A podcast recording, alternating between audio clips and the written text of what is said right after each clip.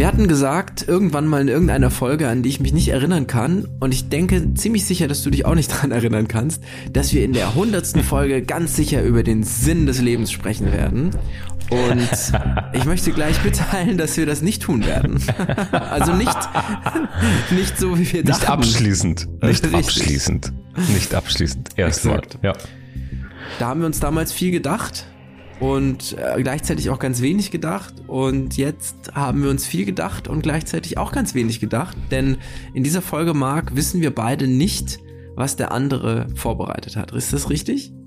Das ist richtig so. Und das da bin ich jetzt sehr so. gespannt. Ich habe nämlich bei meiner Auswahl noch gegrübelt, ob das denn funktionieren mag, ob du nicht vielleicht zufälligerweise genau das gleiche tun wirst wie ich, weil wir uns ja auch auf die ersten drei Google-Suchergebnisse beschränken und da die Wahrscheinlichkeit, ja. dass man das gleiche aussucht, gar nicht so gering ist. Das ist gut, das ist gut. Ich habe diesmal nicht drei Google-Suchergebnisse konsultiert. Ich habe zur Feier des Tages die eigene Denkmorchel angekurbelt und äh, analog diese Folge vorbereitet. Wow. Aber dazu später mehr. Fugis, ich hoffe, ihr habt die Füße hochgelegt, den Champagner aufgemacht, das Nackenhörnchen eingelegt und feiert mit uns heute die 100. Folge Fugengold. Hier hat das ganz schön krass.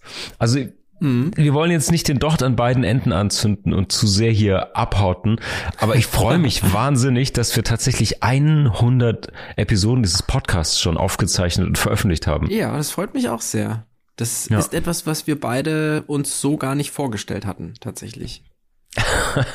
nicht mal hätten vorstellen können. Richtig. Wir dachten, wir machen ah, die Folge 0 und dann die Folge 1 und dann ist Schluss einfach. Ja, Reicht und dann ja auch, wird wieder alles gesagt. Ja. Genau, dann wird wieder an der Theke versumpft. Naja, 100 Folgen später, wie immer bei schönen Projekten, die, glaube ich, in Resonanz stehen mit einem selbst und auch vom, von einer, von einem Publikum sozusagen irgendwie positiv aufgenommen werden, spürt man ziemlich schnell, dass je mehr man erzählt, umso mehr gibt es zu erzählen.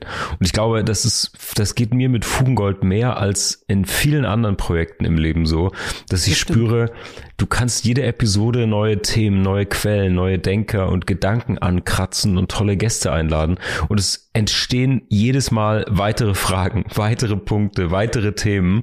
Ähm, ja, ich bin gespannt. Ich bin gespannt, wie sich das, wie sich die Evolution dieses Podcasts weiterentwickeln wird und ähm, Jetzt lass uns mal anstoßen und einen trinken und dann würde ich sagen, rollen wir in diese Folge rein. Okay? Unbedingt. Sehr gute Idee. Sehr schön. Cheers. Ladies and Gentlemen, es ist hoffnungslos, aber nicht ernst. Sünden, Laster, Sinnkrisen und Verfehlungen sind das Krakelle unseres Selbstbildes. Was tun mit den Rissen, die der Alltag in unsere Wunschbiografie zieht? Dem Unerwarteten, den Fauxpas und Fehler, die wir machen. Wir vergolden die Bruchstellen des Lebens mit Kultur und Kitsch, Philosophie und Pop, Hochmut und Humor. Wo das Schmutzige und das Heilige sich küssen, finden wir das Fugengold. 100 oh yeah. Episoden. Alter Vater, ey. Nicht so schlecht. Also, ey, wir haben ja euch, liebe Fugis, im Vorfeld dazu befragt. Ähm, 100 Folgen Fugengold Jubiläumsepisode. Ihr könnt uns eure Bruchstellen, eure Fragen, das schicken, was euch ähm, gerade umtreibt und wozu ihr ein wenig Send von uns erhalten möchtet. Und ich habe mal so vier, fünf Fragen rausgesucht von denen, die wir bekommen haben, per E-Mail, per DM. Und ähm, ich würde sagen, Hirat, lass uns doch mal so drei, vier, fünf Fragen aus der Community beantworten. Da sind nämlich ganz schöne dabei für alle, die vielleicht auch neu hier dabei sind bei Fugengold und für Alteingesessene auch. Also. Sehr schön. Ich bin wir gespannt, haben, äh, ja. Ja, ich auch, ich auch. Vor allen Dingen, was wir antworten werden. Wir haben vor zwei, drei Folgen, äh, das ist eine leichte Frage zum Reinkommen, die fand ich ganz gut. Wir haben vor zwei, drei Folgen einen Shoutout an unseren lieben Gast und äh, Popkulturgenossen Markus S. Kleiner rausgehauen und er hat uns zurückgegrüßt auf Instagram und hat uns gleich eine Jubiläumsfrage geschickt mit einem dicken Smiley dahinter, die da lautet, warum seht ihr so gut aus? ja, Ach, und das ist natürlich zum Reinkommen eine extrem wichtige Frage. Einmal Shoutout natürlich an den guten Mann und äh, sein Podcast-Format Nix für Umme. Mhm, auch sehr hörenswert. Und ähm, ja, ich glaube, das ist einfach eine Kernkompetenz. Da haben wir auch ehrlicherweise in der Vorbereitung für diesen Podcast die meiste Zeit, glaube ich, reingesteckt. ähm, Richtig, ja. Kuren zu machen, Pediküre, Maniküre, tiefes Exfoliating, ähm, Hydration, Hyaluron, Aufspritzkuren. Das ist einfach wichtig so als Stimme über den Äther, dass da auch irgendwie das richtige Chassis dazu steht. Naja. Ich denke auf jeden Fall. Also es ist ja unbedingt auch wichtig, sich, wenn man Abende hauptsächlich an der Bar verbringt, wie wir zwei, dann auch ja. so in Schuss zu halten, dass das nicht mehr auffällt. ist ganz wichtig. Also, und äh, da hilft zwar Whisky als Desinfektionsmittel bedingt auch, zumal wenn er pur getrunken wird. Aber natürlich muss man da schon, wie in allen Dingen, wenn das richtig gut werden soll, sehr viel Kraft und Arbeit reinstecken. Und das haben wir also gemacht und wir kann, man kann jetzt sagen, wir haben diesen Podcast drei Monate lang vorbereitet und etwa 99 Prozent davon war eigentlich Beauty-Anteil. Ja. Oh. Ja, elfeinhalb Wochen unter der Schere gelegen. Richtig. Naja. Wie viel haben wir reingebuttert? Erstmal, ich glaube, jeder 50.000 Euro für ja, ja, ja. die ganzen Lifestyle-Berater und ja. für natürlich auch dann diese Kuren, die du benannt hast. Ja. Aber natürlich vor allem auch für den Champagner und den Whisky. Absolut. Und ich meine, also bei allem, was man weglassen kann und was unnötig war, meine Wadenimplantate, darüber bin ich immer noch wahnsinnig stolz. Das war einfach das Wichtigste, was ich gemacht habe bis jetzt. Du ja. Wadensinniger, habe ich dich immer genannt. Ja. okay, genug mit diesem Mumpitz, mein Lieber. Aber ähm, tatsächlich, wenn wir schon zurückschauen in die Vorbereitung, ähm, man merkt, dass wir mittlerweile ein paar Fugis haben, die neu an Bord sind. Denn die zweite Frage ist, wie kam Fugengold eigentlich zustande? Und ist das nicht eine schöne hm. Option, vielleicht nach 100 Episoden einmal noch einmal kurz zurückzublicken und dann Unbedingt. von da ab nur noch nach vorne zu schauen? Ähm, wir können ja mal beide aus unserer Perspektive. Du kannst ja mal ein bisschen erzählen, wie Fugengold zustande kam. Ja. Und dann erfahren Sie die wahre Geschichte. also wenn ich an Fugengold denke, und an die Entstehungsgeschichte natürlich, dann denke ich ganz oft an meinen Balkon im Sommer. Oder zumindest, mm. ja doch, das war im Sommer. Es war auf jeden Fall warm. Und das hat damit zu tun, dass wir, nachdem wir schon beschlossen hatten, dass wir sowas zusammen machen, damals wussten wir auch noch nicht genau, ob es ein Podcast wird oder ein anderes Format, haben wir mhm. sehr viel besprochen am Telefon und da habe ich die meiste Zeit dieser Gespräche habe ich auf dem Balkon rauchend und trinkend und telefonierend mit dir verbracht. Ja. Und ich erinnere mich, dass das eine sehr angenehme Art der Auseinandersetzung war und man hat ganz viele Ideen gesammelt und was klar war, was jetzt auch der Fall ist bei den Folgen, so wie die Fugis sie kennen, ist, dass wir damals schon beim Besprechen vom Hundertsten ins Tausendste, ins Abermillionste gekommen sind und irgendwie die ganze Zeit gedacht haben, Gott, oh Gott, das ist so viel und das noch und das noch und das noch und das noch. Und das ist mir auch in Erinnerung geblieben. Aber du kannst ja vielleicht mal erzählen, Marc, wie das war, wo alles seinen Anfang nahm eigentlich. Ich habe jetzt so ein bisschen abstrakter ja. darüber gesprochen. Exakt. Für alle Fugis, die schon länger dabei sind, die kennen natürlich diese Geschichte. Ich versuche einige, man möchte sagen, juicy Details vielleicht mal einfließen zu lassen, damit ihr auch was Neues nochmal hört. Also, war, das war im Jahr 2019. Richtig, ja. Ja. In einem ich würde fast sagen, lauen Septemberabend in Karlsruhe mhm. habe ich meinen guten alten Freund Hirat getroffen in einer Bar. Und dann sind wir in dieser Bar zunächst an der Theke versackt mit einigen Drinks und dann später in, da gibt es so eine Art Raucherkabuff. Ich weiß nicht, ob es das immer noch gibt. Es gab es. Da konnte man dann irgendwie, wenn alles gerne. zu spät war, auch irgendwie mit dem Drink und einer Zigarette in der Faust irgendwie da hinten auf diesen ähm, schön abgewetzten Lederecken sich rumtummeln. Und wir saßen da und es war sehr, sehr gut besucht. Da war irgendwie Schweiß von der Decke tropfend aufeinander sitzend noch kein gesellschaftliches Problem. Wir haben rumpalavert und wir haben, ähm, wie wir das immer so tun, ein bisschen über Gott und die Welt und alles dazwischen gesprochen. Mhm. Und mit zunehmendem Pegel sind wir wohl auch involvierter worden in diesem Gespräch und haben uns die Köpfe heiß ge gelabert. Und da weiß ich noch, dass es glaube ich damit anfing, dass der eine biergeschwängerte, glasäugige Typ sich irgendwie immer wieder umdrehte und uns dann irgendwas fragte. ähm, zu, zu einem Thema. Ich weiß nicht mehr, ob es, stimmt, ob stimmt. es es ging um irgendwas Absurdes. Ich weiß nicht mehr, was Stimmt. es war. Ich glaube, du hast irgendein Literaturthema, das du gerade mit Schülerinnen und Schülern durchnimmst oder so, hast du irgendwie auseinandergeklaubt oder kracht. Also es ging auf jeden Fall um ein Buch, das wir, glaube ich, beide gelesen ja, haben. Ja, ich glaube auch, ich glaube auch eins von den beiden. Ich weiß auch nicht mehr genau. Es war ein Gespräch über irgendwas Literarisches. Ja, und ich glaube, der erste, das war sozusagen der Urfugi mit einem ersten halb gerülpsten Kommentar, der sowas war wie, ah, was ist denn das für ein Buch? Was ist denn das für ein Buch? Da. Stimmt, Oder stimmt. irgend sowas war das. Und dann haben wir ihm nochmal das die kurze, dieses Buch zusammengefasst und konnten uns versteigen in, warum dieses Buch so lesenswert ist. Und dann hat natürlich seine, seine kleine Peer Group am Glas sich dazugesellt und naja, long story short, ohne das jetzt zu mystifizieren, auf jeden Fall war es irgendwie ein schöner Moment, weil so ein nischiges Thema, wie du sprichst über ein Buch und was die literarische Qualität von diesem Buch ist und welche erzählerischen Tricks und Kniffe da drin sind, plötzlich irgendwie eine Gruppe von, keine Ahnung, 10, 12 Leuten unterhalten hat. Und das war ein, ein schöner Moment, weil es nicht, mhm. es war jetzt natürlich kein Live-Podcast, Vortrag oder so, aber es entspann sich so eine Diskussion, wo es eben noch um Tischkicker und Madonnas neuen BH ging, gefühlt. Gott, bin ich ein Boomer. Ähm, aber plötzlich sind wir in so ein Literatur Thema irgendwie abgedriftet. Und es war eine kleine Epiphanie, weil ich dachte so geil. Und ich glaube, du hattest diesen gleichen Zündfunken mm, im mhm, Moment mm, so. Mm. Das ist ja unser Nerd-Nischen-Talk irgendwie. Und vielleicht verfängt der ja.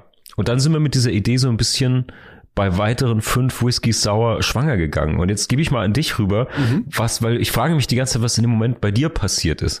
Also ich habe das Gefühl jetzt so in der Rückschau, das war nah an der Sektengründung. Also es hätte, es hätte jemand auf es den Tisch waren die müssen. letzten beiden Optionen. Ja, das waren die letzten beiden Optionen. Podcast oder Gurus, ja. Mal gucken. Und ich finde die Bezeichnung Urfugi finde ich großartig. Das möchte ich aber jetzt bitte in den nächsten Folgen erwähnt wissen. Der okay. Urfugi. Oh, Und, weißt du was? Ja. Sorry, dass ich nee, unterbreche, aber wenn uns irgendwann keine Staffel mehr einfällt, dann machen wir so eine Art True Crime Bums hier draus und dann machen wir eine, dann machen wir uns auf die Suche. Ähm, äh, der Journalismus-Podcast des Jahres. Hirat und Mark machen sich auf die Suche nach dem Urfugi. Da machen wir so ein Pseudo-Investigativ-Bums mit so Mystery-Musik, was ja gerade total angesagt ist. Und dann suchen wir den Urfugi. Das ist gut. Das ist wirklich gut. Stell dir mal vor, der hört ja. zu, der Urfugi. Das wäre natürlich fantastisch. Das wär, ja, das wäre echt krass. Naja, also, ja. was ging da bei mir vor? Ich dachte wirklich ähnliches. Und ich erinnere mich auch, dass, dass es auch so einen Moment gab, wo es so eingerastet ist und ich dachte, okay, I get the idea. Ich weiß, was hier gerade passiert.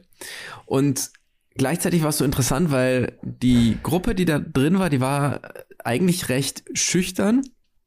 Bis auf diesen biergeschwängerten Urfugi, der sich immer wie so ein Pop-Up-Fenster sich immer so umgedreht ja. und dann irgendwas. Ach, schön, ja, genau. Und der war so ein bisschen, nicht ein bisschen, der war ziemlich forsch aber nicht unfreundlich. Der war einfach forsch, aber auch wirklich aufrichtig interessiert, muss man sagen.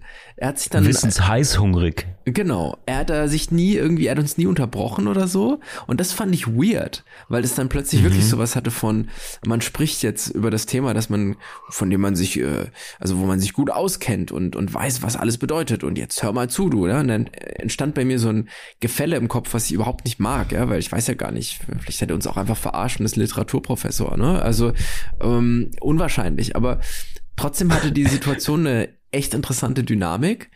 Und später am Abend standen wir irgendwann sogar noch mal draußen. Und ja, ja. Da war das ja so, dass wir dachten, ey, eigentlich, wann gibt's denn einen Moment, wo wir denn gerne Leuten zuhören wollen? Normalerweise Exakt. kennt man das denn ja eigentlich auch nur, wenn man sich dann ärgert über das, was die Leute besprechen. Also mhm. wenn jemand irgendeinen Quatsch erzählt und man sitzt neben dran, denkt sich, ey, bitte halt die Fresse, das kannst du so nicht sagen. Dann ist man eigentlich im Gespräch involviert. Aber es gibt manchmal auch die Situation in der Öffentlichkeit, dass man zuhört und denkt, ah, das ist aber interessant und oh, die Perspektive finde ich auch gut und Moment, was ist das denn? Kannst du mir das erklären? Und da muss man unseren Urfugi loben insofern, dass er da ganz unverblümt einfach seinen Gewissenshunger, wie du gesagt hast, exzessiv mit Völlerei dann quasi äh, stillen wollte und auch stillen konnte. Yes. Und mit dem Drive, ja. was wollen wir denn hören, wenn wir zuhören, wenn wir andere sprechen hören und was könnte für andere interessant sein? Sind wir in diesen ja, in die Podcast-Idee oder in die Idee erstmal was zu machen zusammengegangen, woraus dann ja. eine Podcast-Idee wurde und woraus dann Podcast wurde, wo keiner zuhört. Jetzt schon nicht mehr, weil wir schon über Perfekt. die 10 Minuten sind, ne? Exakt. oder sind wir? Exakt. Ich weiß es nicht. ja, sind wir, sind wir. ja, total. Ja, und ich glaube, das ist der, das ist ehrlicherweise der der Kern dessen, warum mir das jede Woche wahnsinnig viel Spaß macht, ähm, weil es genau aus diesem Moment raus entstanden ist. Was würde ich, worüber spreche ich gerne, worüber tausche ich mich gerne aus, was höre ich denn sonst nicht oder worüber unterhält man sich sonst nicht, obwohl es einem persönlich total wichtig ist. Und ja, ich glaube also natürlich ist eine irrsinnige Hybris, aber das ist ja allen Anwesenden, auch virtuell Anwesenden bewusst. Ähm, klar, man kann seinen Senf dazu abgeben und wenn es die Menschen nicht interessiert, dann hören sie nicht zu. Und erstaunlich ist und deswegen wirklich Shoutout mal an. Es gibt so ein paar Fugis und ihr wisst genau, ihr dürft euch angesprochen und auf die Schulter getätschelt fühlen. Ähm, es gibt Fugis der ersten Stunde, die uns wirklich regelmäßig schreiben und die hier zuhören und ja, bei denen was passiert. Egal in welcher Form. Ähm, das Schöne ist, es gibt bestimmt ein paar Leute, die richtig genervt sind und trotzdem wieder einschalten. Stimmt, und ja. es gibt Leute, die uns gerne zuhören und die man vielleicht hier und da mal mit einer mit einem mit einer Folie, mit einer Brille, durch die man schaut, mit einem Zitat oder vielleicht sogar einem angekratzten eigenen Gedanken irgendwie ja was mitgibt, in welcher Form auch immer. Und wenn es nur fünf Minuten auf der Bahnfahrt ist oder so. Und das ist natürlich was, was mir zumindest wahnsinnig viel Genugtuung äh, und Zufriedenheit stiftet. Und Unbedingt. deswegen ähm, fantastisch. Ja, dass die Kurzform, wie Fugengold zustande kam, ähm, dieser Abend des Inspirationfunkens. Dann wird natürlich aufgeräumt, das wird jetzt zu medientheoretisch, aber ähm, dann muss man das natürlich feinklöppeln, na, Richtig, in Form ja. gebracht, überlegt, wie wir das machen und ja, so kam Fugengold sozusagen zustande. Plus, man hat jetzt ja. dadurch, dass wir natürlich ja mit diesem Podcast Geld verdienen, die Möglichkeit, jede Woche einmal eine Beauty Farm aufzusuchen und sich dort Exakt. gut gehen zu lassen. Exakt. Wir baden in unserem eigenen Glück sozusagen. Und, und in Stutenmilch, ja. Richtig. Genau. okay, das, das war der Blick zurück. Wir werfen nachher noch einen Blick nach vorne. Ähm, ich hab, wir haben noch andere fantastische Fragen bekommen. Hirat, ich habe eine Frage bekommen von einem Fugi, ja. einer Fugi besser gesagt.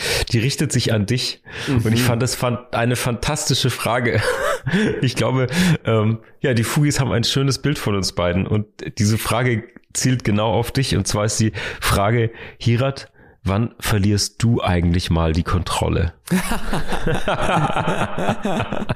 fand ich das sensationell. Ja, ja, ja, ja, absolut. Das trifft, das ist eine sehr gute Frage, weil die ja sehr berechtigt auch ist. Mhm. Und das damit zu tun hat, dass ich, glaube ich, grundsätzlich als kontrolliert und beherrscht und zurückhaltend in gewissem Sinne gelte. Und wenn man mich kennt, weiß man auch, dass ich eigentlich immer versuche, auch die Kontrolle zu behalten im Sinne von, ich habe immer gesagt, es gibt zwei Grenzen.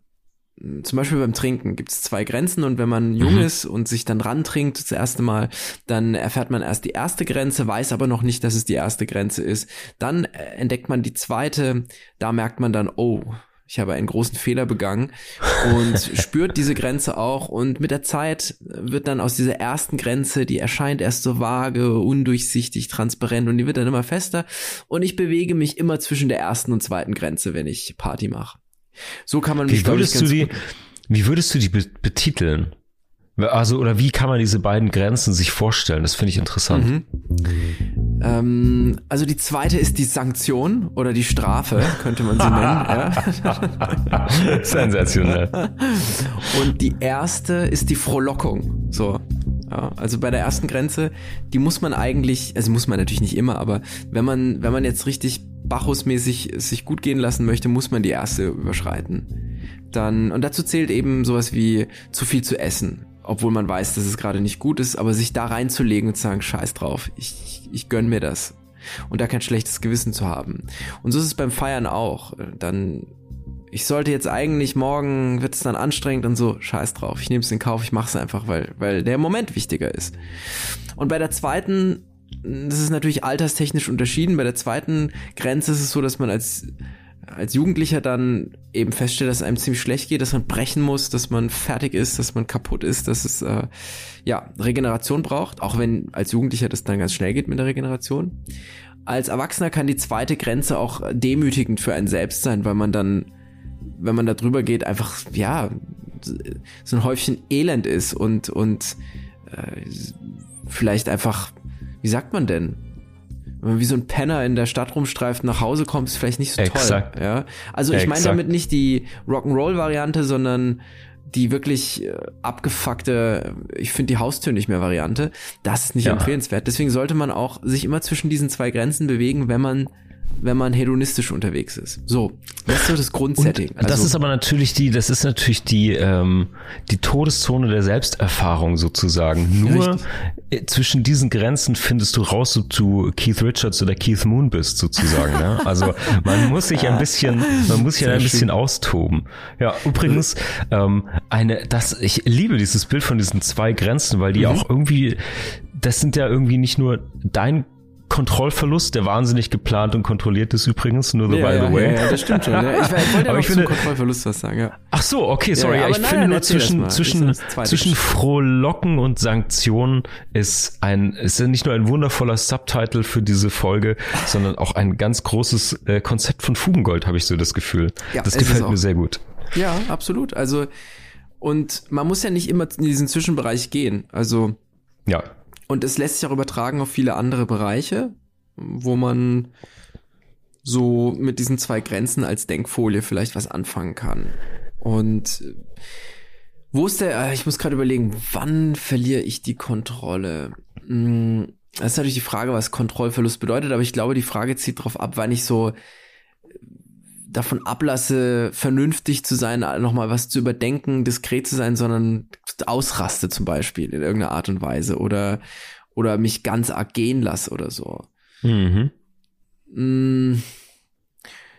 Also beim Theaterspielen auf jeden Fall.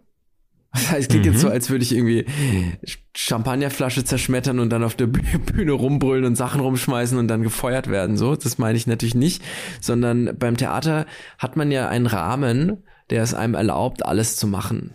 Und ja. keiner sagt dann, der Typ ist verrückt oder so. Was schon wieder per se eine Form von Kontrolle ist, aber man muss ja sagen, völliger Kontrollverlust geht ja auch nicht. Also man kann nicht rumlaufen, Leute erschießen, es wäre ja dann Amok quasi, ne? Das wäre mhm, auch eine mhm, Form von mhm. Kontrolle. Ich meine, wo kann man dann emotional sich, und da, das kann man im Theater, da kann man sich komplett gehen lassen. Und da bin ich auch ziemlich unkontrolliert in dem Sinne, dass ich sehr viel ausprobieren würde, tatsächlich auf der Bühne. Sehr, sehr cool.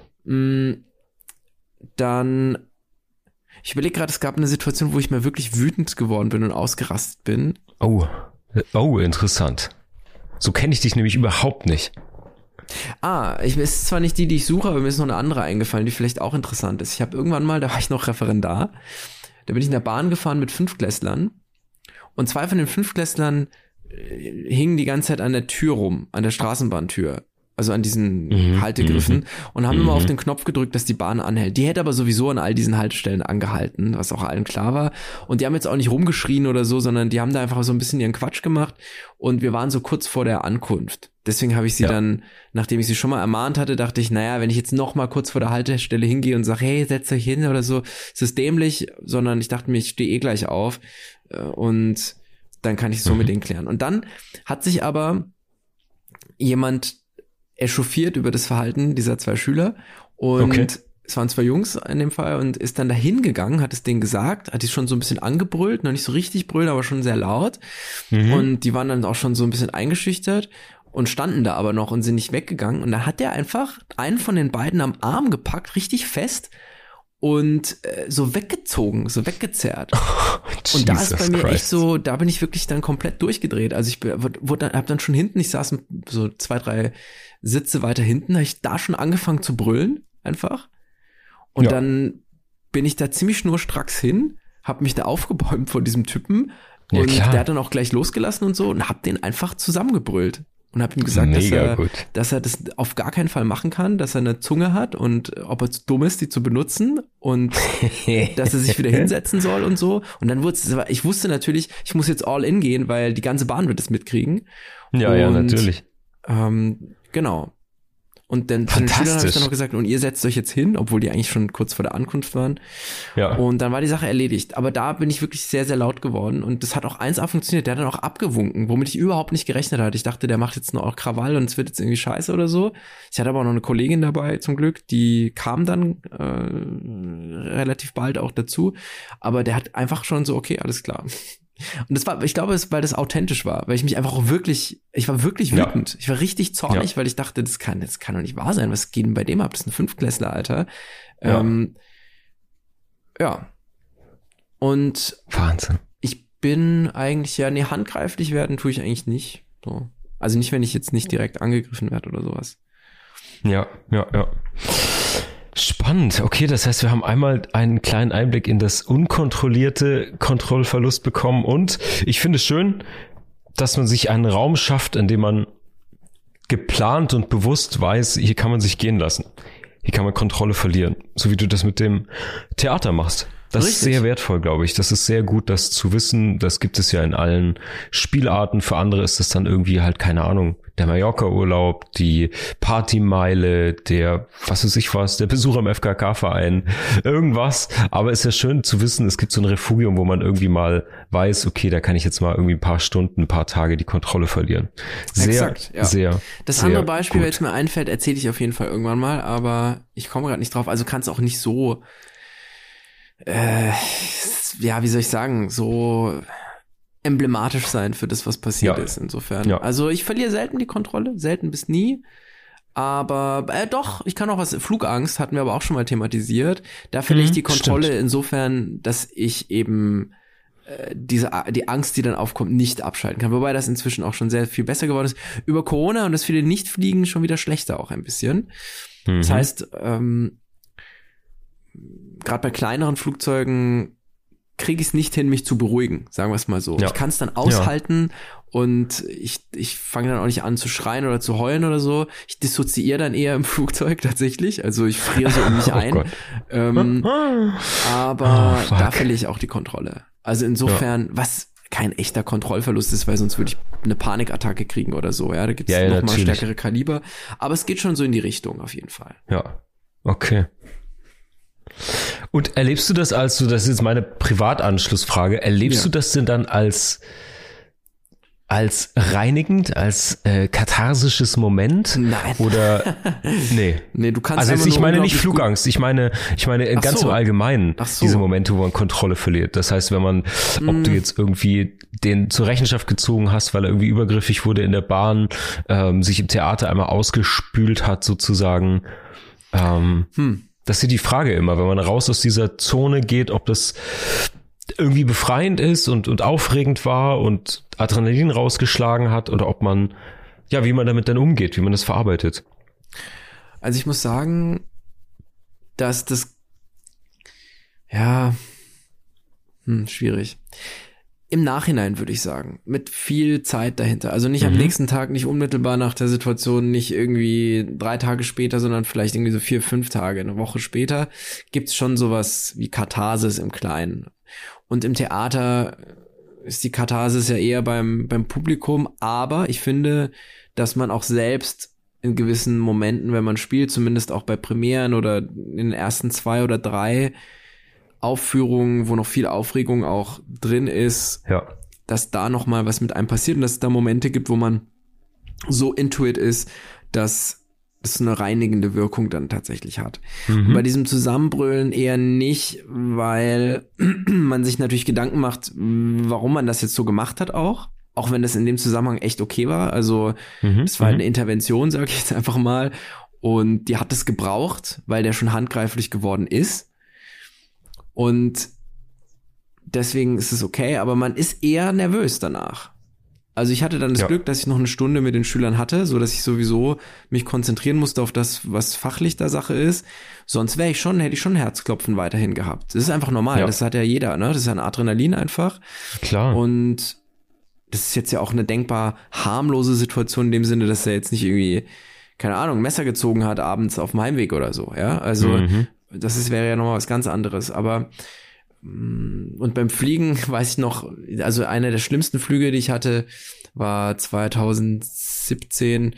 Da bin ich dann in Tel Aviv angekommen. Das hat jetzt nichts mit dem Ort zu tun oder so, sondern einfach nur mit dem mit dem Flug, weil ich dann nach Ewigkeiten das erste Mal wieder geflogen bin und mhm. dann mit mit äh, Zwischenstopp und kleinem Flugzeug. Und es war nix. Es gab nicht mal Turbulenzen, ne? Muss man sich mal vorstellen. Also gar nicht. Es war ein denkbar mhm. entspannter Flug. Und ich war trotzdem total fertig. Und als ich ankam und im Hotel war, hatte ich einfach weißen Schlaf. Also ich habe irgendwie bis morgens um 10 geschlafen, war am nächsten Tag enorm erholt. Also wirklich mhm. so richtig wie so ein, als hätte man mich defragmentiert irgendwie. Und mhm. bin dann los und habe mir ein, ein, Käffchen gezogen und ein, ein Frühstück. Und da das war dann schon, das hatte was Reinigendes auf eine andere Art und Weise, ja. Du musst mir ganz kurz auf, wir müssen auf diesen Begriff eingehen, habe ich noch nie gehört. Weißen Schlaf. Ja. So, also was, das ist das ist witzig, weil ich glaube, das gibt's vielleicht gibt's es sogar diesen Begriff. Ich ich habe das immer selber so genannt. Wenn du das Gefühl hast beim Einschlafen, dass du wirklich wirklich tief geschlafen hast und weg warst, keine Träume, eine weiße Wand im Sinne einer beruhigenden, also ja ja. entleerten Vorstellung von etwas. Nichts, was dich irgendwie belastet, ah. sondern du bist einfach nur am Schlafen, nur mit dem Schlaf ah. beschäftigt und mit sonst nichts. Was natürlich ja. so nicht stimmt, aber so hatte ich das für mich so ein, ähm, du legst dich hin und dann blickst du quasi in, in das Weiß und bist aber bist das weiß, weil du schläfst. Ja. Mhm, mhm. Sehr, sehr schön. Das ist einfach nur so eine metaphorische Beschreibung für mich selbst. So, das, also, aber müsste mal gucken. Vielleicht gibt's das ja auch wirklich tatsächlich. Hatte ich aber noch also, nicht gehört. Finde ich ziemlich gut. Ich kenn's Finde ich ja. ziemlich gut. Fantastisch. Ey, nicht schlecht, mein Lieber. Ähm, so, jetzt ich würde sagen, wir, wir kommen schon mal flott zur nächsten ähm, genau. Community-Frage. Äh, die hat sich an mich gerichtet, aber die beantworten wir gemeinsam. Aber du Und musst zwar, anfangen, jetzt bist du dran. Ja. Okay, okay, okay. Ein Fugi hat uns gefragt, ähm, er hat eine Bruchstelle, er oder sie, ich weiß gar nicht mehr, hat eine Bruchstelle beschrieben. Mhm. Und zwar, es ist 20 Jahre Abi-Treffen. Was uh. tun? Also diese Bruchstelle, es wurde wahnsinnig offen gehalten. Ich kann mir genau vorstellen, warum. ähm, also einfach im Grunde nur 20 Jahre Abi-Treffen. What the fuck? Okay, genau. mal rein. Und ich, naja, und das ist natürlich extrem interessant, weil das eines unserer eines unserer Urfolien, die wir immer wieder besprechen, worum es auch hier immer wieder geht, natürlich betrifft. Und zwar das Zurückgeworfensein auf einen sozialen Kreis, der einen früher kannte, der das Potenzial und die Chancen und die Probleme von dem früheren Ich kannte und man jetzt vor allen Dingen für sich selbst nach vor allen Dingen 20 Jahren, glaube ich, ähm, einen das zwingt so ein bisschen, mh, mm, ja, zu resümieren. Was passiert ist seit diesem Grundstein der mhm. Biografie, dem mhm. Schulabschluss, also in dem Fall dem Abitur. Und ich glaube immer so zehn Jahre danach sind die Leute so Ende 20, da ist noch sehr, sehr viel drin. Ähm, und da können sich Leute komplett neu erfinden, da kann sehr, sehr viel passieren. 20 Jahre Abi treffen. Ich vermute, die Frage kam deswegen auf, weil es so, weil da weniger Biografiebrüche im Anschluss zu erwarten sind. Sagen mhm. wir mal so. Also natürlich gibt es Leute, die dann irgendwie mit Mitte Ende 40 sich immer neu erfinden, irgendwie komplett durchdrehen, aber für viele sind viele Schalter umgelegt, viele Strecken und Pfade vorgegeben dann sozusagen mit Ende 30, 40. Und ich glaube, deswegen hat das so eine, ein, ist das so eine aufgeladene Situation. Ich selbst war, lass mich nicht lügen, ich glaube, ich war nie auf einem Abi-Treffen wir hatten unser Zehnjähriges, wenn ich mich nicht täusche, schon. Ja, mhm. Mhm. ja aber ich war nicht da. nee, yeah. ich fand, äh, natürlich hatten wir das schon. Was für ein Käse. Ja, wir, wir haben in ein paar Jahren haben 20, wir 20. Ne? Ja, ja. ja, wir sind ja selbst bald bei der 20. Bullshit. Natürlich hatten wir das schon. Aber ich war bei keinem.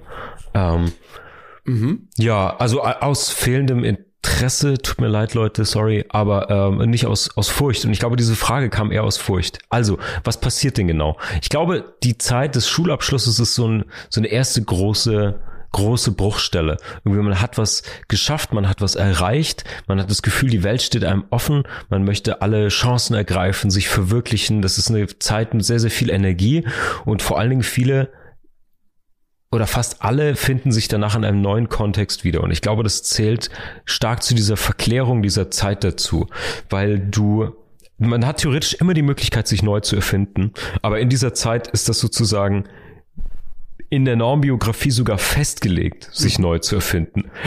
Wer bist du? Wie trittst du auf?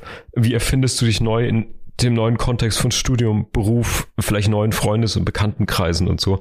Und ich glaube, das ist mit ein Grund, warum diese Zeit so besonders ist. Du hast so einen Befreiungsschlag aus der Schule raus, du hast plötzlich viel Zeit, hast auch viel Verantwortung, die du übernehmen musst. Was machst du jetzt mit deiner Zeit sozusagen? Und gleichzeitig, ähm, ja, kann man sich irgendwie neu erfinden. Und das, diese Frage, dieser Blick auf sich selbst plötzlich, den du in der Form nicht hast als Schülerin oder Schüler. Du äh, kriegst sehr, sehr viel vorgegeben. Ähm, ja, du stimmt. kriegst jahrelang das Frühstück gemacht, sozusagen im wahren oder übertragenen Sinne. Du wirst von Stunde zu Stunde gehievt, du hast einen Fahrplan. Es wird dir im Grunde alles vor den Arsch getragen. Ja, ähm, richtig als Schülerin oder Schüler und plötzlich hat man diese Möglichkeit oder man muss ja selbst etwas entscheiden. Man muss sich den eigenen Stundenplan, den eigenen Lehrplan für den Rest seiner Zeit sozusagen aufbauen und ähm, wie das scheitern kann, sieht man oft, wie das gelingen kann, sieht man auch ab und zu und ich glaube, das, da liegt so ein Knuspern in der Luft für diese ursprüngliche Zeit. So. Und wie ich schon gesagt habe, ich glaube, zehn Jahre danach sieht man schon, okay, welche Richtung schlagen die Leute ein, aber das scheint mir noch recht unverfänglich zu sein, mhm, weil da, da geht ja noch alles. Ja. Da geht ja noch alles irgendwie. So, und jetzt aber 20 Jahre später, vermute ich, ist der besondere Druck, der auch hinter dieser Frage steckt, eben, ähm, ja, jetzt trifft man sich, schaut sich in die Augen und man sieht, wer in Anführungsstrichen hat es denn geschafft. Und das ist eigentlich die spannende Frage, die auch hinter dieser Fugi-Frage steht, glaube ich. Warum, mhm. warum ist diese Situation mit so einer Erwartungshaltung oder so einem sozialen Druck belastet, den man sich ja selbst macht? Also man könnte ja als glücklicher Penner oder Pennerin da reinspazieren gefühlt und sagen, ey, mir geht's prima. Ich habe keinen Stress, alles easy, alles gut. So. Aber so ein bisschen die Erwartungshaltung oder die Horrorvorstellung an so einen Tre äh, Klassentreffenabend ist ja immer auch, oh Gott, der eine ist irgendwie super erfolgreich, da ist ein Mädchen, äh, mit dem ich mal was hatte, dann ist das, dann ist dies, was finden die Leute raus, ähm, stalkt man sich vorher auf Social Media, ähm, wer hat Familie, wer hat Karriere gemacht, wer hat, bei wem läuft's nicht gut und so weiter. Also das ist ja Folie über Folie über Folie an sozialen Erwartungshaltungen, die da irgendwie aufeinander brechen. Mhm, so. Also mhm, so mhm. würde ich jetzt diese Bruchstelle sehen. Jetzt ist die Frage, du bist viel näher dran an dem Schulbetrieb selber, wie du ja. das aus deiner Perspektive siehst. Ja, und wie, was wir empfehlen, dieser oder diesem Fugi. Also ich würde sagen, du hast schon einen der wichtigsten Punkte genannt, nämlich, oder zwei. Der eine ist dieser Sicherheitsabgleich, den Leute auf dem Treffen selbst dann machen. Mhm. Und dann gucken, sind die Leute in trockenen Tüchern und auch so ein bisschen so eine Sensationsgier. Wo ist der Drogenabhängige oder die? Und ja. wer hat neun Kinder, wo man es gar nicht erwartet hätte? Wer ist voll der Spießer mhm. geworden und so weiter? Solche Sachen. Recht harmlos natürlich, ja. Jetzt natürlich nicht mit einem missgünstigen Interesse oder so, sondern einfach, ja, boulevardmäßig, sage ich jetzt einfach mal. Mhm. Das ist das eine, was, glaube ich, auch für viele der Upturn ist an so einem Treffen und das andere ist die Reminiszenz auf das wir waren noch nicht erwachsen und sind es jetzt, losgelöst von diesem Sicherheitsthema, nämlich dann schon auch mit dem Bezug, wer hat sich wie, wie entwickelt und äh, wer hat sich vielleicht äh, dahin entwickelt, wo man das schon dachte und wer hat sich seinen Traum mhm. erfüllt oder solche Dinge. Und Nochmal finde ich da interessant, dass man ja im Abi-Jahrgang in gewisser Weise, da gibt es stärkere und weniger starke Bindungen, ein ein großes, eine große Gemeinschaft ist sozusagen. Bei uns jetzt natürlich eine kleine Gemeinschaft. Wir waren ja ein sehr kleiner Abiturjahrgang mhm. und da war das alles so ein bisschen kuscheliger, aber trotzdem teilt man sich ja eine, einen sehr großen Lebensabschnitt. Mhm. Und der ist sehr, sehr, sehr wichtig und der kriegt auch von außen, also diskursiv sehr viel Beschreibung zugeschrieben. Es wird ganz stark aufgeladen damit und das macht es auch so interessant am Ende. Denn mhm. ich erinnere mich an zwei Dinge. Wenn ich oder ich erinnere mich an eine Sache und das andere ist ein zweites. Ich erinnere mich dran, dass ich als Schüler, wenn bei uns auf dem Sommerfest, wenn du dich erinnerst, immer die alten Schülerinnen und Schüler kamen. Ja. Die Alumni sozusagen und die hatten mhm. dann schon Familie. Also die waren bestimmt Anfang 30, Mitte 30 allenfalls, aber mhm. die kamen mhm. mir unglaublich alt vor in der Zeit. Yes, obwohl ich selber so 18, yes. 19 war irgendwie. Und da dachte ich immer so, boah, für die ist es doch voll langweilig. Ist doch voll mhm. scheiße, zurückzukommen, weil das, was wir gerade haben, ist ja das viel geilere als das, was die haben.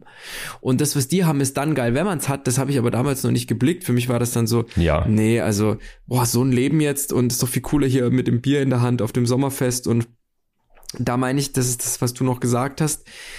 Da ist noch so viel möglich und so viel offen. Man kann noch alles werden. Man kann noch träumen, ohne, ohne dass sich so ein Realismus einmischt von wegen, ey, Alter, das wird aber nichts mehr mit deinem Alter so.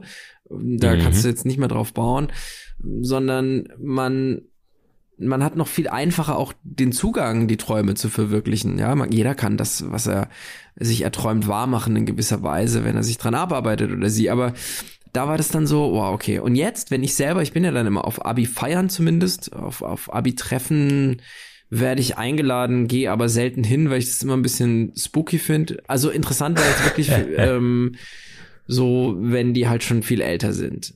So ja. in zehn Jahren oder so oder 15 ja. wäre das nochmal interessant. Oder sagen wir mal, wenn die Schülerinnen dann irgendwie so 35 sind und ich bin dann schon irgendwie 2000 Jahre alt. Also ja. die, das fände ich nochmal irgendwie interessant. Und was bei den Feiern aber so durchscheint, ist, äh, das hat immer so was Vanitas-mäßiges. Also man weiß mhm. immer so, das ist super vergänglich und das ist ja ein ultra emotionaler Moment für die SchülerInnen. Und mh, mm, wie soll ich sagen, das spürt man dann halt. Und oft sind diese ja. Treffen auch da, ja. um das nochmal abzuholen und äh, so ein bisschen Nostalgie ja. aufblühen zu lassen. Und das finde ich Richtig. einen legitimen Anspruch. Und äh, es ist auch spannend auf den Klassentreffen, gerade nach langer Zeit, aber auch gerade so, sagen wir mal, nach zwei oder drei Jahren, so recht unmittelbar, zu gucken, was die Leute machen, was sie über sich erzählen. Wenn man sich so ein bisschen in, in die Beobachterposition begibt, ist super interessant. Ja. ja. Also ich glaube auch, man kann unter der, der Friedensflagge der Nostalgie in ein 20-jähriges Abi-Treffen reinfliegen, sagen, hey Leute, ist doch irgendwie schön, dass wir uns wiedersehen, seinen eigenen Frieden damit machen, loslassen von dem, was man sich vielleicht als Astronauten, Rockstar, Feuerwehrmann, Berufswunsch erträumt hat und es dann zur Verwaltungsfachangestellten wurde. Es ist doch alles fein, Leute. Also enjoy the ride. Das ist, glaube ich, die eine Möglichkeit. Oder man kann, wenn man sagt, okay, ich will den Laden etwas aufmischen, sich ein Piccolo gönnen und den Boulevard bedienen. Man kann natürlich erzählen, dass man mit zwölf Kindern auf dem Bauwagenplatz lebt, nachdem man irgendwie mit der Banjo-Band den Heroinentzug gemacht hat und jetzt irgendwie mal schaut, wie es weitergeht. Keine ja. Ahnung. Dann, also, wenn, dann äh, macht die Storytelling Masterclass und gönnt euch sozusagen. Ne? Ja, ja. Aber ich glaube, äh, man darf es nicht zu klebrig, nostalgisch oder ernst nehmen. In beidem Sinne. Man kann es genießen, man kann irgendwie Richtig, die Leute ja. sehen und sagen, ich bade jetzt in so einer, das ist so eine Art vierstündige Kreuzfahrt, ist irgendwie echt scheiße, aber ich mach's jetzt eben mal und gehe all inclusive. Oder man sagt, okay, dann unterhalte ich den Laden eben. Ich glaube, das sind zwei Folien. Mhm. Ähm, eine authentischere, Life-Coaching-mäßigere Antwort kann ich nicht geben, habe ich nämlich nicht. Sehr schön, sehr schön. Sehr schön. Mein Lieber, so, ey, ich, habe eine letzte Frage aus der Community, die heben wir uns auf. Da geht es nämlich um Zukunftsvisionen. Ähm, die können wir zum Abschluss dieser Folge beantworten, was zum Beispiel in der nächsten Staffel uns erwartet, ähm, wohin wir uns so entwickeln wollen. Zu diesem Jubiläum, äh, wir haben uns ja beide noch so kleine Schmuckschatullen mitgebracht und Richtig. deswegen, ähm, ja, ähm, ich weiß nicht, möchtest du anfangen? Soll ich anfangen? Fang du mal an und ich sag dir später, warum ich nicht angefangen habe. Okay, sehr gut. Du, weil du einfach keinen Bock hast. Ähm, ich habe nichts vorbereitet, einfach. ich muss mir schnell noch sehr was gut. überlegen. Ja. Okay, das ist kein Problem. Die, die äh, frisch aus dem Hintern gezogenen, improvisierten Sachen sind ja die liebsten. Also, mein Lieber, ich knie im Staub vor dir. Danke dir für 100 Folgen und möchte einfach nur drei Fragen mitbringen von meinem großen Podcast Geheimtipp Superhelden Max Frisch. Super easy. Wir hatten schon 800 Mal. Du hast das Gleiche. Fantastisch. Uh, auf all Fanta things einfach, ne? Das also, ist wundervoll. Ja, ja aber ey, es, es kann nur so sein eigentlich, ne? Ach, wie schön. Das ist doch zauberschön. Okay, dann lass uns doch mal abgleichen, welche ja. Fragen Na, pass auf, wir haben. Ich habe es tatsächlich äh, zufälligerweise so, dass wir es gar nicht abgleichen müssen, denn, äh, liebe Fugis, ihr habt euch vielleicht schon gedacht, Marc und ich blicken ja zusammen auf ein Recherchedokument, das äh, der Marc immer sehr pfleglich ähm, auch äh, ja, einrichtet und behandelt und füllt und mit Inhalten versieht und so weiter. Und in diesem Recherchedokument mm. gibt es unten einen Bereich, in dem mm. wir uns äh, Austauschlinks zur Verfügung stellen. Das ist so quick and dirty. Und Marc, da habe ich dir für heute die yes. verschiedenen Fragebögen einfach verlinkt. Und ich dachte mir nämlich, dass du dir eine Frage für mich aussuchen kannst und ich kann mir dann immer eine Frage für dich aussuchen. Und Ach, ist, das ist schön. Genau. Also, aber ja, deswegen, du kannst deine drei Fragen jetzt natürlich schon mal verheizen und ich verheiz dann mit dir zusammen meine. Das ist natürlich gut. Jetzt ist die große Frage natürlich. Ich will jetzt trotzdem kurz hier. Ah, genau, du hast die klassischen Fragebögen. Ich habe natürlich drei schon ausgesucht für dich. Mhm. Ähm, lass mich doch mal Okay, wir fangen mit einer leichten an. Ich habe nämlich eine so für zwischendurch und ich habe die gelesen und musste sehr lachen. Ähm, ja. Also, man muss dazu sagen, Max Frisch, Schweizer Autor, Homo Faber und so weiter, Fugis kennen den, wir haben den auch schon besprochen, der hat ein tolles Buch mit Fragen gemacht zu verschiedenen Lebenslagen und Situationen. Ihr findet es einfach in den Show Notes. Und eine dieser Fragen, er sieht natürlich die Lesenden und deswegen frage ich dich oder Sie, Herr Hirat jetzt auch, haben Sie Humor, wenn Sie alleine sind? Auf jeden Fall. Auf jeden Fall. Einfach so. Ja. Sang- und klanglos, ratzfatz, schnell, ganz einfach. Ja, ich, okay. mir ist nämlich direkt eingefallen, sofort, als du die Frage gestellt hast, dass ich jemand bin, der so, so kurzphrasige Selbstgespräche führt, wenn er alleine ist. Also okay. so, sowieso, ich hau dann so Phrasen raus, manchmal, wenn ich Sachen mache. Also jetzt nicht, wenn mir was runterfällt, scheiße, wie konnte das passieren, ja, sondern, oder so ein Mist oder so, sondern, ähm, zum Beispiel, wenn ich einen Tee verschütte, dann disse ich den dann. ja, so. ähm, oder ja. Ähm, wenn ich mir einen Notizzettel schreibe, und das mache ich nur, wenn ich alleine bin, sonst mache ich das seriös, schreibe ich drauf, ähm, zum Beispiel, mach das, du Honk, irgendwie, ja, oder... Wirklich? Ja, ja Ach, das ist Fall. fantastisch, ja. das ist richtig schön. Und, äh, oder ich habe eine Zeit lang, ähm, wenn ich ähm, wenn ich, das, da war ich noch ein bisschen jünger, aber wenn ich in der, in der Toilette war, habe ich immer mega laut gerülpst, weil das so, so ein Echo hatte und hab, fand es dann total witzig und so, weil ein, einfach auch mit dem, jetzt ja. kann man es ja machen, ist ja keiner da. Ja, genau, so. genau. Und. Ach, fantastisch. Ich, mir ist noch eingefallen dazu, auch direkt, es gibt wenig Situationen, ich glaube, das würden aber viele von sich sagen, wo sie alleine sind und dann laut lachen müssen wenn man jetzt irgendwie ja. Unterhaltung konsumiert oder sich irgendwie was durchliest oder so. Und ich habe das in letzter Zeit relativ häufig. Also ich bin viel alberner, wenn ich alleine bin, tatsächlich. Oder wow. ausgenommen sind natürlich ganz enge Freunde oder irgendwie. Ja, aber das ist, das ist wirklich so. extrem, das finde ich extrem interessant. Ja, ja, also. Dass du alleine alleine ausgelassen, naja, fast sogar bist oder, genau. oder also laut Beispiel lachen kannst. So, also das ist interessant wie gesagt, irgendwie, man, man kocht irgendwie so und was mir ganz oft passiert ist, das ist immer so der Klassiker, wenn du irgendwo Muskatnuss reinreibst, dass du dann das, äh, dieses, diese Reibe zur Seite legst und dann ploppt nochmal beim Hinlegen ganz viel Muskat über, über mhm. die, die Ablage, wo du das hin hast und das ist voll nervig, das dann wegzumachen und so. Und ich, ich, es könnte dann passieren, dass ich laut sage, you fucking bitch, zum Beispiel oder sowas, ja. Also, jetzt sehr gut. Ja, also so ja, die, ja. Die, ich habe das jetzt extra nachgemacht, ja, als Performance, mhm, mhm, damit man sich irgendwie so ein so ein Bild davon machen kann. Ähm, sehr, sehr gut. Da muss ich zum Beispiel sagen, da struggle ich sehr. Also ich habe sehr, sehr viel Spaß mit mir alleine, so blöd das klingt. Aha. Ich kann hervorragend alleine sein. Ähm, das ist ja ein wichtiges, oder ich glaube, das ist ein wichtiges Thema, mit dem sich jeder oder jede mal beschäftigt haben soll, ob man denn gut mit sich selbst alleine sein kann. Mhm, mh. Und das ist aber kein hart erarbeiteter Verdienst, das war schon immer so. Mhm, und so ähm, das auch, tendiert ja. aber in alle Richtungen, muss man dazu sagen. Ich kann auch richtig stinkig sein. Ich bin zum Beispiel rasend ungeduldig mit mir selbst. Ähm, ich habe auch Momente, wo ich ebenso wie du irgendwie äh, Monologe vor, vor mich hin monologisiere, vor allen Dingen mhm. irgendwie, wenn ich arbeite, auch am Homeoffice oder so und über irgendwas nachdenke, wirklich wie ein geisteskranker Monologe halte.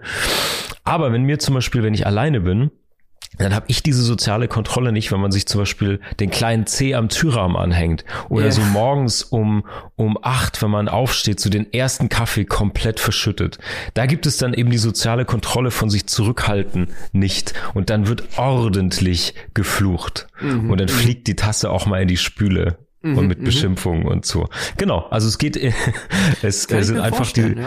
kleinen Kontrollbarrieren sind aufgehoben sozusagen, ja. Hast du schon mal sehr, eine Tasse zerschmettert oder so? Oder einen Teller oder sowas? Ja, klar.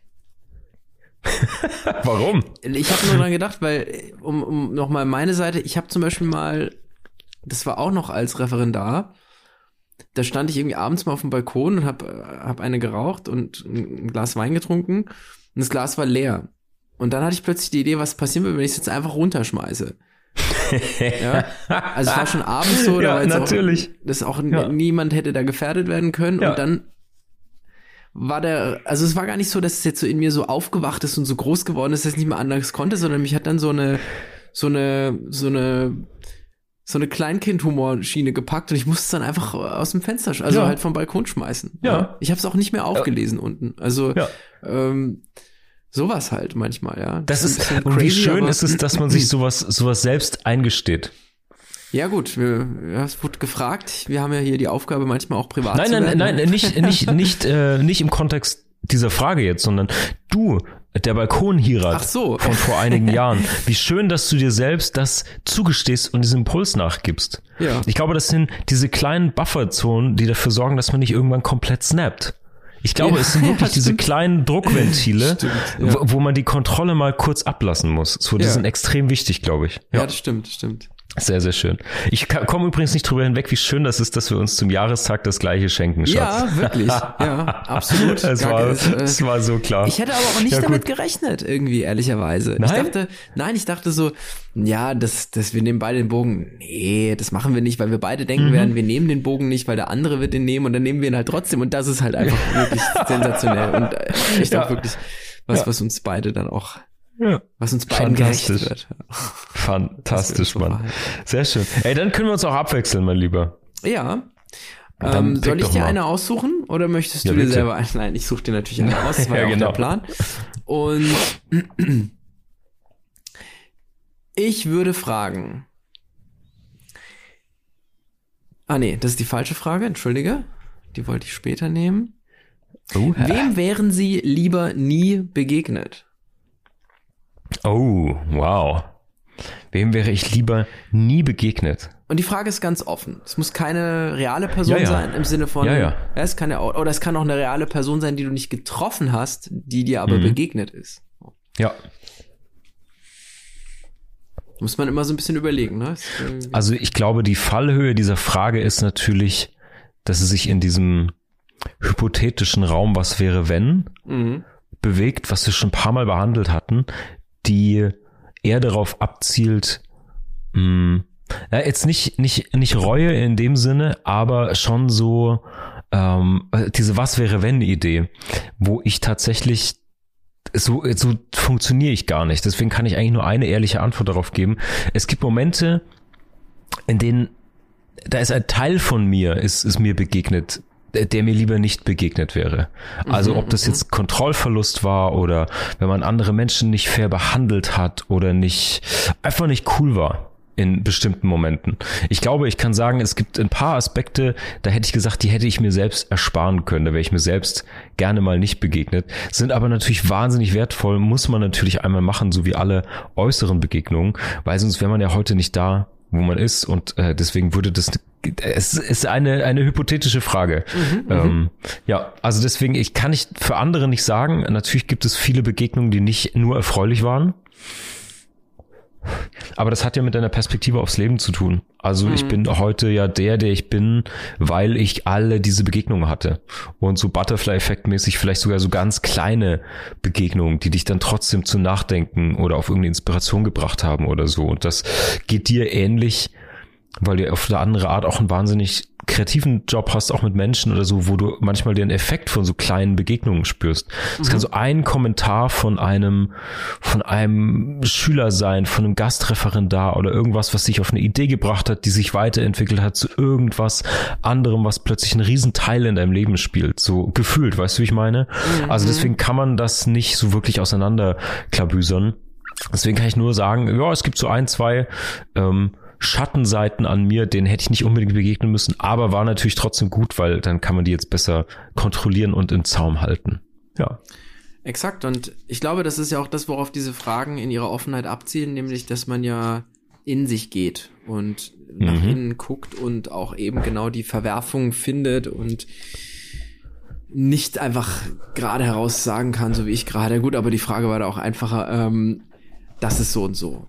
Ja. ja. Man könnte ja. die Frage jetzt bei mir auch vorhin größer anlegen und so abstrakter, aber in, da, bei deiner geht es nicht so gut. Und ja, deswegen finde ich es interessant. Ich glaube, das ist auch etwas, wo ich zuerst drauf gestoßen wäre. So ja. Verhaltensweisen von mir oder so, die ich ja. gerne nicht gehabt hätte. Ja. ja, das ist gut. Wir können übrigens alle Fugis, die noch zuhören und jetzt mitdenken, teilt das gerne mit uns, wenn ihr Lust habt. Schickt uns eine DM, äh, Insta, Facebook, schreibt uns eine E-Mail. Mich interessiert auch total, wenn ihr Bock darauf habt, dass die Fugis mitspielen können und äh, uns natürlich eure Antworten auf diese Fragen schickt. Ihr kennt ja Max Frisch, wenn ihr hier regelmäßig zuhört schon, habt vielleicht sogar diese Fragen für euch schon mal beantwortet. Deswegen wahnsinnig interessant. Schickt uns gerne mal zum Beispiel, wen ihr lieber nie getroffen hättet. Das würde mich total interessieren. Ja. Hirat, nächste Frage für dich. Gerne. Ähm, die fand ich nämlich auch richtig gut. Die kann man auch in ungefähr jeder Größenordnung beantworten. Ähm, und zwar, Max Frisch sieht uns natürlich wieder und er fragt, ähm, wissen Sie in der Regel, was Sie hoffen? Boah. Ja, ich weiß, ich weiß. Die hatte ich hm. vor einigen Wochen mal ähm, mit jemandem sehr ausführlich diskutiert und das fand ich extrem spannend wissen sie in der Regel, was sie hoffen. Hm. Ad hoc würde ich sagen, zu einem Großteil meine ich, dass ich das weiß. Mhm. Und das ist dann, Hoffnung ist ja schon, finde ich, was Emotionales. Was Hoffnung wird ja aus einer Emotion geboren, tatsächlich. Und hm. Das ist zum Beispiel schon mal ein ganz, ganz interessanter Punkt. Aber sprich erstmal weiter. Mhm. Mhm. Ich glaube, dass man, wenn man auf etwas hofft, einen emotionalen Gemütszustand hat, einen akuten, der, oder auch einen, einen chronischen, der einen dazu bewegt, Hoffnung zu haben auf etwas. Und der Verstand beschreibt das dann. Der fasst es sozusagen in Worte. Und da entstehen auch schon wieder Abweichungen und so weiter, die, glaube ich, dazu führen, dass man nicht mehr, im Anschluss nicht mehr weiß, was man hofft. Das war die Frage, oder? Wissen sie in der Regel, ja, was sie hoffen. Ja. Genau. Das heißt, ich glaube, ich fühle in der mhm. Regel, was ich hoffe, aber ich mhm. weiß nur bedingt oder nur vielleicht oder nur hypothetisch, was ich hoffe. Mhm. Das, so würde ich es erstmal beschreiben. Ich glaube, dass das ja. Emotionale ja das ist, worum es geht am Ende. Die Hoffnung ist immer was Emotionales.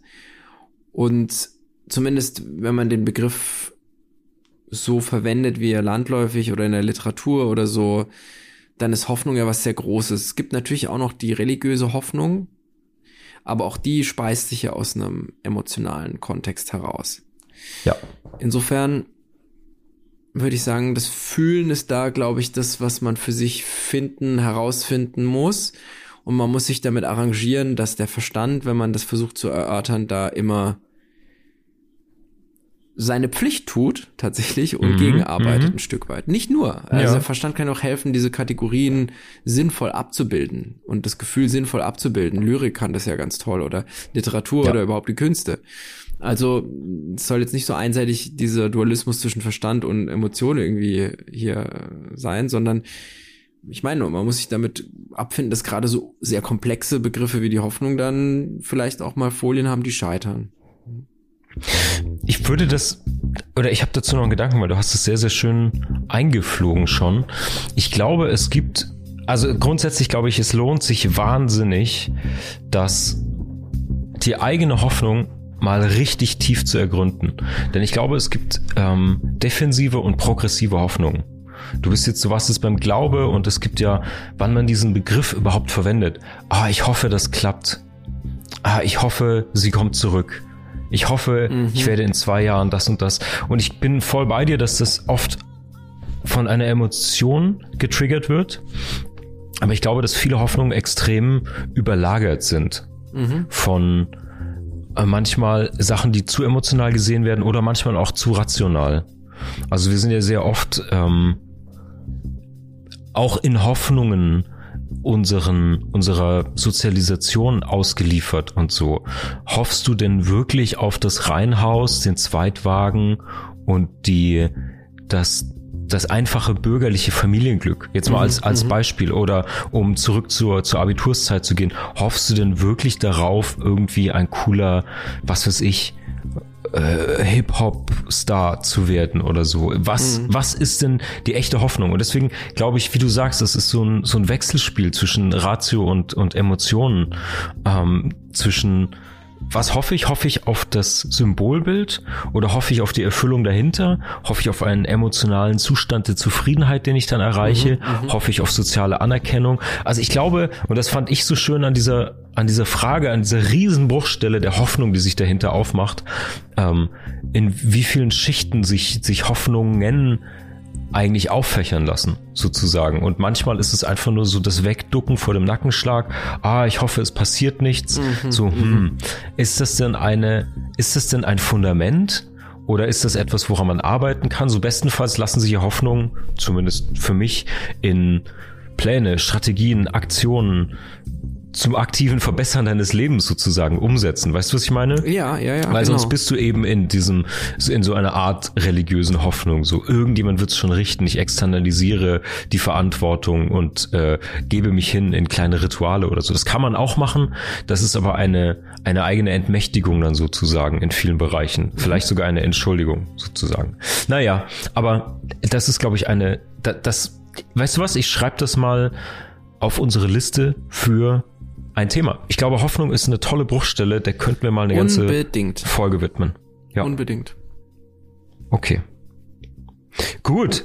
Äh, ich bin gespannt, ob die Fugis uns mitteilen, ob sie es wagen, uns ihre Hoffnung mitzuteilen oder zumindest wagen, uns mitzuteilen, ob sie wissen, was sie hoffen. Wäre auch wirklich eine sehr spannende Rückmeldung, weil ich glaube, dass das sehr, sehr unterschiedlich ausfallen ja, kann. Das glaube ich auch. Mega. Okay. Okay. Shoot. Mm, meine nächste Frage für dich ist, was empfinden Sie als Verrat? A, wenn der andere es tut, B, wenn Sie es tun. Ha. Ist das ein Entweder-Oder? Ich glaube nicht, nein. nein. Das ist richtig, das ist gut. Jetzt muss man das natürlich konkretisieren. Ne? Jetzt musst du natürlich in, in Szenarien reingehen, sozusagen. Mhm. Ähm, also ich kann kategorisch schon mal sagen, dass, also grundsätzlich, nee, lass uns noch weiter anfangen. Dieser Begriff des Verrats finde ich schon extrem spannend, weil er sehr der ist irgendwie politisch aufgeladen, der ist sehr emotional, auch in Beziehungen und so aufgeladen. Ähm, und das ist ein Begriff, mit dem ich mich extrem wenig auseinandersetze. Ja, witzig, ich auch es nicht. Es gibt ja, total, total, weil das ist da, ich glaube, das hat was mit Macht zu tun. Und ich glaube, wir sind beide nicht klassische Machtmenschen, die über Hierarchien, Dominanz mhm. und Verrat und Loyalität und so, so extrem viel nachdenken. Ähm, also grundsätzlich, es gibt natürlich Momente, des sich verraten fühlens. Ähm, natürlich, der kann von anderen kommen. Man kann es auch selbst tun. Man, es gibt ja auch den Verrat an sich selbst, an den eigenen Idealen, an den eigenen Vorsätzen, an den eigenen Hoffnungen. Man kann sich auch selbst enttäuschen, was wahrscheinlich das Schwierigste zu verzeihen ist überhaupt. Aber hm, also ich glaube, dass was ich, was am nächsten kommt zum Verrat selbst, ist, wenn ich oder andere etwas nicht tun. Das ist, glaube ich, das Einfachste. Es gibt immer einfachere es gibt oft Erklärmodelle und Ideen und Empathie und Nachvollziehbarkeit für Dinge, die getan werden. Ganz Klassiker in Beziehungen. Ganz viele, also ich kenne Beziehungen, die über zehn Jahre irgendwie andauert haben und dann ein Fehltritt sozusagen diese zehn Jahre gekippt hat. Und das ist mhm. in Ordnung, wenn Menschen so empfinden. Ich denke aber, man kann darüber das ist eine andere Basis sozusagen. Ist es ein Ausrutscher? Was hat dazu geführt? Und so weiter, um bei diesem ganz, ganz klassischen Beziehungsverrat zu bleiben. Ich glaube, was bitterer und schädlicher ist, ist zum Beispiel etwas nicht zu tun. Ähm, und zum Beispiel Probleme zu verschweigen mhm. und sich mhm. abzukapseln und eine, ein paar Tropfen bittere Lösung reinzubringen, die das ganze Fass ungenießbar macht sozusagen. Und das, das ist auch ist, eine Form von Verrat im Endeffekt. Ne? Genau. Und das ist das, was ich meine. Dieses Nicht-Tun hat für mich viel mehr mit Verrat zu tun, weil es dem anderen, weil es sich für mich unfairer anfühlt. Es ist einfacher zu sagen, hey, es gab einen Filtritt, es gab ein Problem, es gab ein Geschehnis. Ähm, das ist eine Tatsache, mit der kann man arbeiten. Aber wenn mhm. sich jemand entzieht und zum Beispiel nichts tut, nicht mehr kommuniziert, ähm, das empfinde ich als den wesentlich größeren Verrat oder zumindest Enttäuschung, sagen wir so. Und es ist interessant, dass du, dass, dass diese Frage dahin läuft, das hat, deckt sich auch viel mit meinen Erfahrungen in den letzten zwei, drei Jahren irgendwie, wo du zum Beispiel, ich kann das aus beruflichen All Alltagskontexten beschreiben, wo ich die Erfahrung hatte, dass du zum Beispiel mit jemandem zusammenarbeitest und sich dann eine Person einfach entzieht und aha, aha. dir damit die Möglichkeit genommen wird zu sagen, hey, gab es ein Problem in der Zusammenarbeit, hattest du keine Lust mehr, bist du einfach weitergezogen, ähm, was war das Problem so und Sachen einfach auslaufen ohne Erklärung, weil dann natürlich die die Lösung einem verwehrt wird und das empfinde so ich, wenn man und Ghosten im Endeffekt so, ne, oder so. ja, ja, genau. Genau. Und das empfinde ich in eher als Verrat, wie man jetzt sagt, mhm. keine Ahnung, was wäre der Klassiker?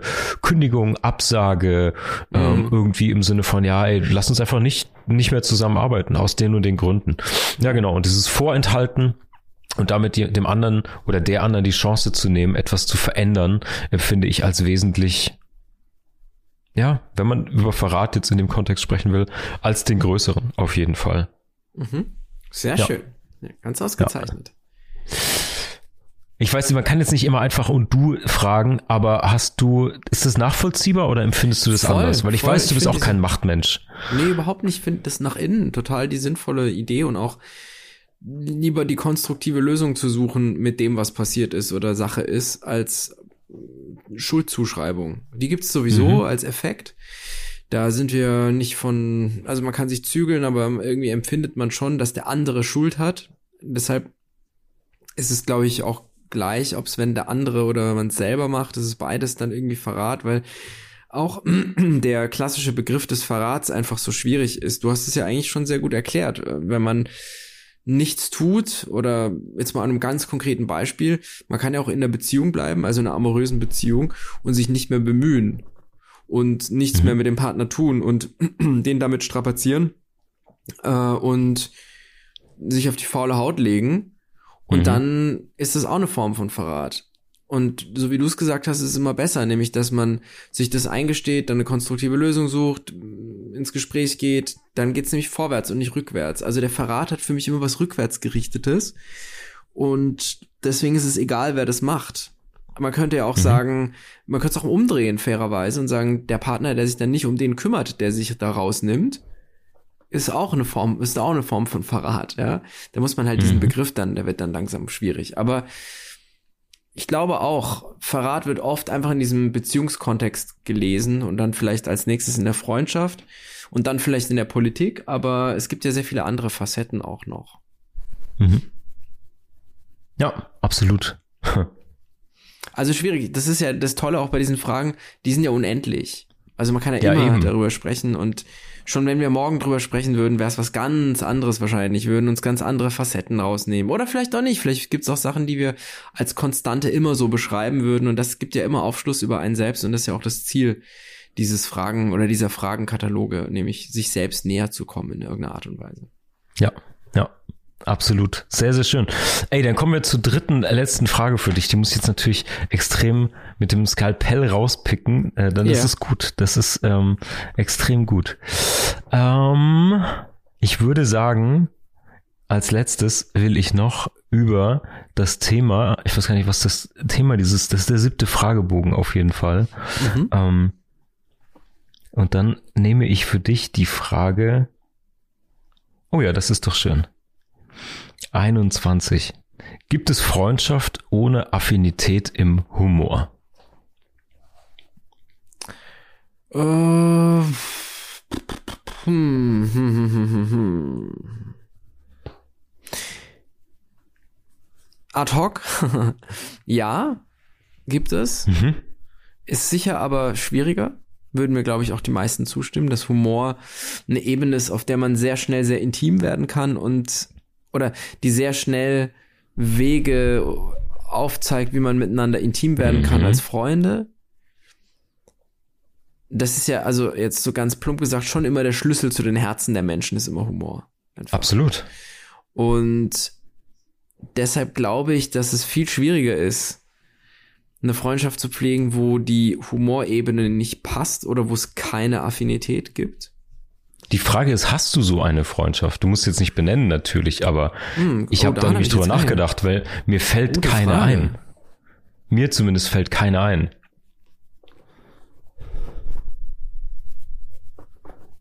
Hm. Nee. Nee. Mhm. Also, nee, wenn ich jetzt, also bei den engsten Freunden durchgehe, auf gar keinen Fall. Da würde ich sogar sagen, da baute alles immer schon auf Humor auf.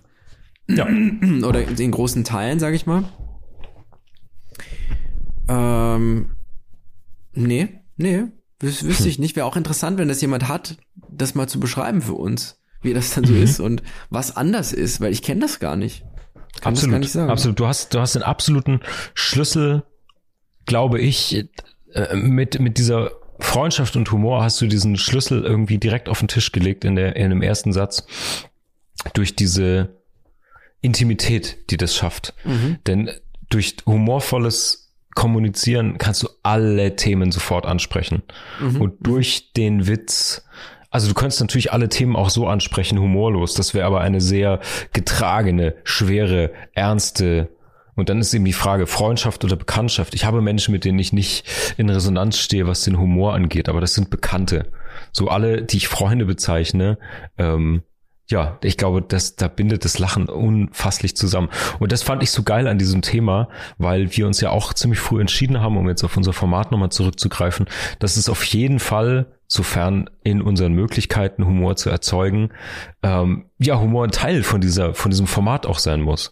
Mhm. Denn ohne ist das Bier ernst und nicht, nicht auszuhalten. Das und können wir jetzt eben, gar nicht so richtig, ne? Das kommt mhm. auch dazu, ja.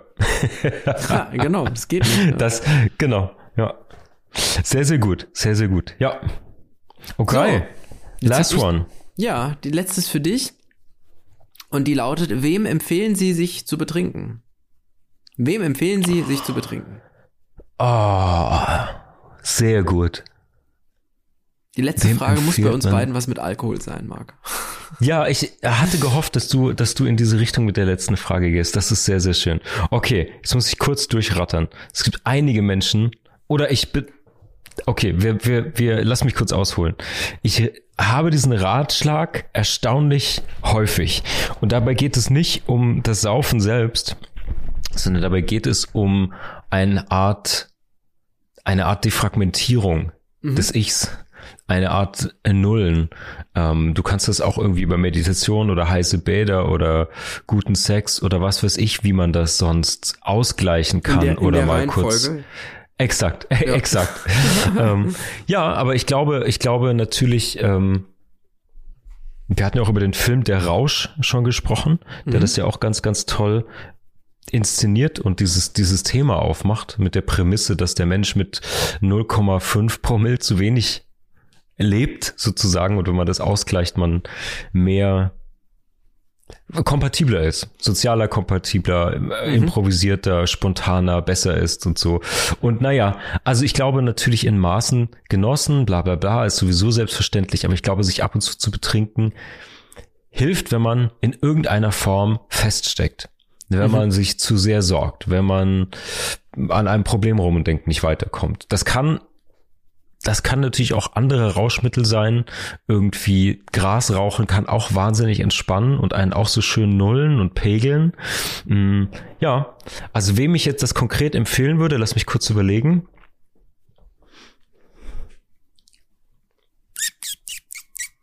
Ich glaube, ich will es aufmachen. Ich möchte gerne sich zu betrinken allen Fugis empfehlen, die gerade die gerade irgendwie gestresst sind, die seit einer mhm. Zeit lang was umtreibt. Wenn ihr Probleme habt zu schlafen oder euch andere Sorgen quälen Nein, oder ja. ja, genau. Nein, natürlich nicht. Es ging ja um dieses um diesen einen um dieses eine rauschende Fest mhm, und mhm. ähm, naja, ich glaube, das ganze Thema Rausch und Eskapismus, das beschäftigt mich ja, das beschäftigt uns hier ja auch viel, mhm.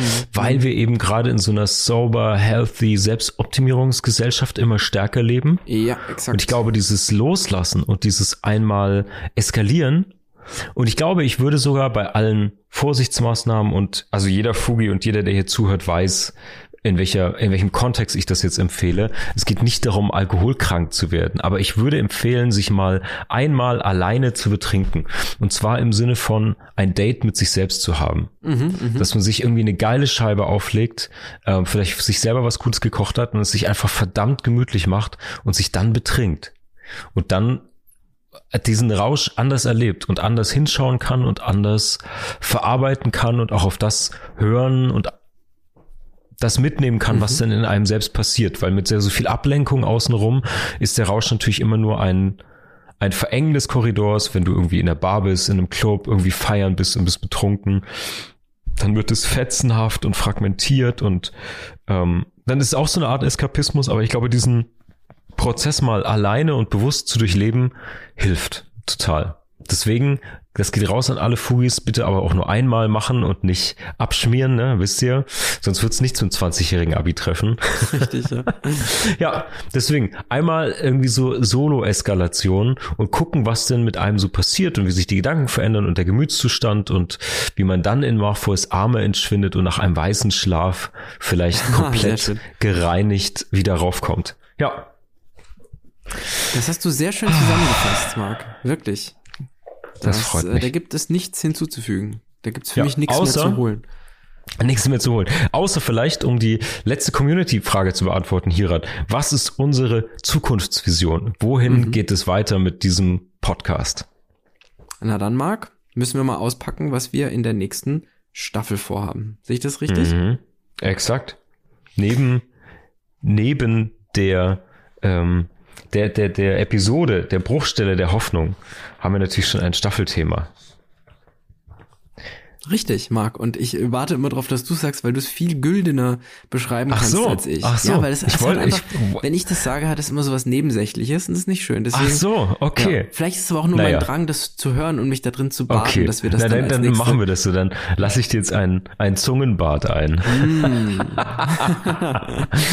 Habe ich auch noch nie zu einem Mann gesagt. Okay. Liebe was? Fugis, wir werden jetzt heute ein diese letzte Frage für uns ganz, ganz persönlich beantworten. Und zwar sehr, sehr rauschhaft, sehr ekstatisch, eskapistisch diese 100. Folge feiern und begießen. Und das Problem wird sein, dass wir extrem hungover sein werden. Das heißt, wir müssen eine Woche Pause einlegen. Doch dann kehren wir zurück mit Staffel 8 unfasslich. Der 101. Episode in Auftakt zu Staffel 8 und die Staffel 8 wird sich nach der Kunst des Lebens jetzt um etwas anderes, um etwas Positives drehen, denn der Sommer steht uns bevor, die kurzen, heißen Nächte, die langen Tage, diese besondere Zeit des Jahres, auf die wir uns alle extrem freuen und die mit vielen, vielen Emotionen und hoffentlich positiven verbunden ist. Deswegen wird die achte Staffel Fugengold sich komplett um Lebensfreuden drehen. Oh ja, yeah. Darauf, darauf freue auch ich mich. Das wird gut. Sensationell, Marc. Ich konnte jetzt richtig drin baden. Sehr und gut ich habe fast schon äh, zeitweise so eine Mischung aus, ähm, wenn der Boxring ist Ding, Ding, Ding, wenn es losgeht und wenn Orchester sich gerade warm macht und vorbereitet. Oh ja, ja. Sehr schön. Sehr, sehr schön. Das fantastisch, mein Lieber. Dann, Hirat, mein Bester, diese 100 Folgen waren ein absoluter Traum und ich freue mich auf die nächsten 100 mit dir. Ähm, schön, dieses Format zu machen und toll an alle Fugis, die zuhören. Bleibt Richtig. uns gewogen. Ähm, wir gehen jetzt einen trinken und ihr macht euch auch eine gute Woche und wir sind übernächsten Sonntag für euch wieder da. Für diese Woche. Wir hoffen, wir können einige Bruchstellen für dich vergolden. Schicke uns gerne deine Fragen und Gedanken per E-Mail oder DM. Wenn dir unser Podcast gefällt, kannst du auch Patreon unterstützen. Mehr Gold gibt es auf www.fugengold.de und überall, wo es gute Podcasts gibt. Cheerio, Fugis! Der Kultur- und Wissenspodcast Fugengold wird produziert vom Sweet Spot Studio.